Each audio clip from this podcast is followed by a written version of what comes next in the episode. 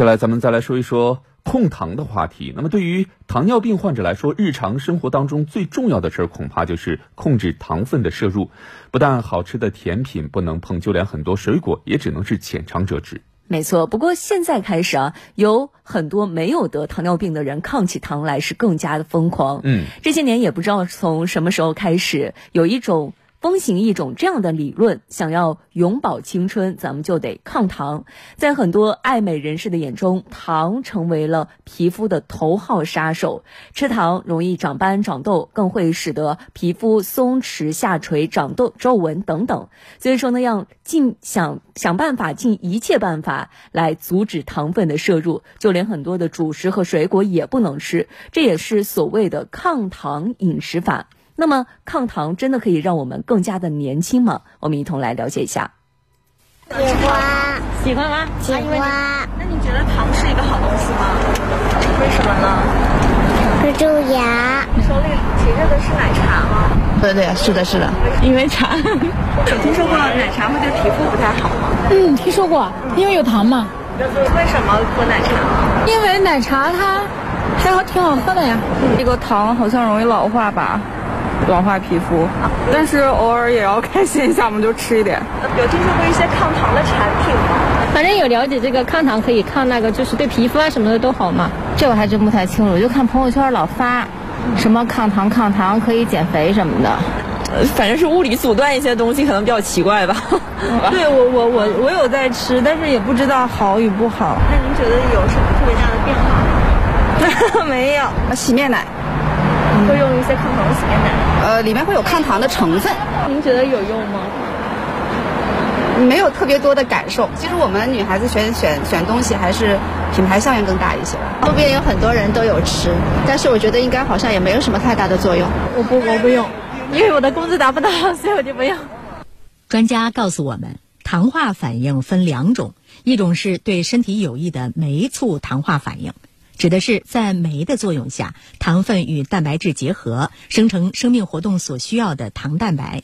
这类糖蛋白有重要的免疫作用，可以帮助人体抵抗病菌，还有凝血、修复创伤等功能。另一种则为非酶促糖化反应，顾名思义，就是不经过酶的作用，过量糖分直接与蛋白质结合，生成晚期糖基化终末产物，简称 AGEs。比如红烧肉表面让人垂涎欲滴，泛着油光的红褐色；还有面包经高温烘烤后质地变焦脆，表面同样出现的红褐色，都是典型的产生了 AGEs 的表现。这些红褐色出现在美食上，会让我们大呼好香；但要是出现在了我们的脸上呢？我们皮肤里面的两种蛋白质起到关键的作用，一种胶原蛋白充起到充填的作用。一种是弹力蛋白起到这个弹性的作用，这两种蛋白如果被糖化反应了，它的弹性张力下降了，充盈度减少了，变成了皮革，就像我们的皮革日晒以后发生的老化一样，我们的皮肤就会发生这样的老化。有的这个研究报道啊，它还能促进黑色素、黑色素细胞的功能，使皮肤变得有色斑等等，这都影响皮肤的美容。医学专家提醒，糖是人体所需的重要营养。一刀切的不摄入任何糖分，首先会减少酶促糖蛋白的合成，造成低血糖、贫血、营养不良等健康问题。与此同时，不同食物糖分含量也不同，戒掉某一种食物并不代表戒糖。你抗糖，我不吃糖，它不就不糖化了吗？啊，这就更是大错特错了。我们所提到的糖化和过度糖化。不是一回事儿，并不是说我少吃糖了，我就可以不会去糖化。道理很简单，你吃的糖和你最后转化成的糖，风马牛不相及，它两个不是一回事儿。也就是说，您一口不吃主食，您最后该产生的还会产生。这俗话说。爱美之心，人皆有之。脸面上的事儿是大事儿，毕竟谁不想多留住一颗青春呢？那到底怎么样才能让我们拥有美丽健康的肌肤呢？我们继续来听报道。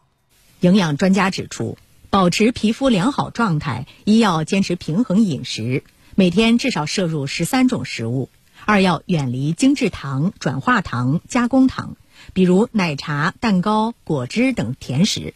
三要少吃油腻食物以及煎、烤、炸等高温烹饪过的食物，比如各类烧烤、动物内脏、火锅等。四要加强体育锻炼，保证规律作息和良好的生活习惯。皮肤专家则告诉我们，皮肤衰老分内源性衰老和外源性衰老，前者属自然规律，无法逆转；后者则可受外界因素影响。我们要做的就是延缓皮肤的外源性衰老。首先是一个就是防防晒，日晒，啊，这个日晒引起的光老化是主要的外源性衰老的形式和内容啊，所以要防晒。当然还有要有个良好的生活习惯，比方说这个不要熬夜，该休息休息。当然还有这个正确的清洁我们皮肤也很重要。你看这个皮肤它表面是有一些代谢产物，有一些老化的东西，你及时的把它洗掉它，那是不是？糖化反应就不重要了呢？从机理上讲，它有一定影响。我们关注这一点没有错，也不能只关注抗糖化，其他方面都忽略了，这是不合理的。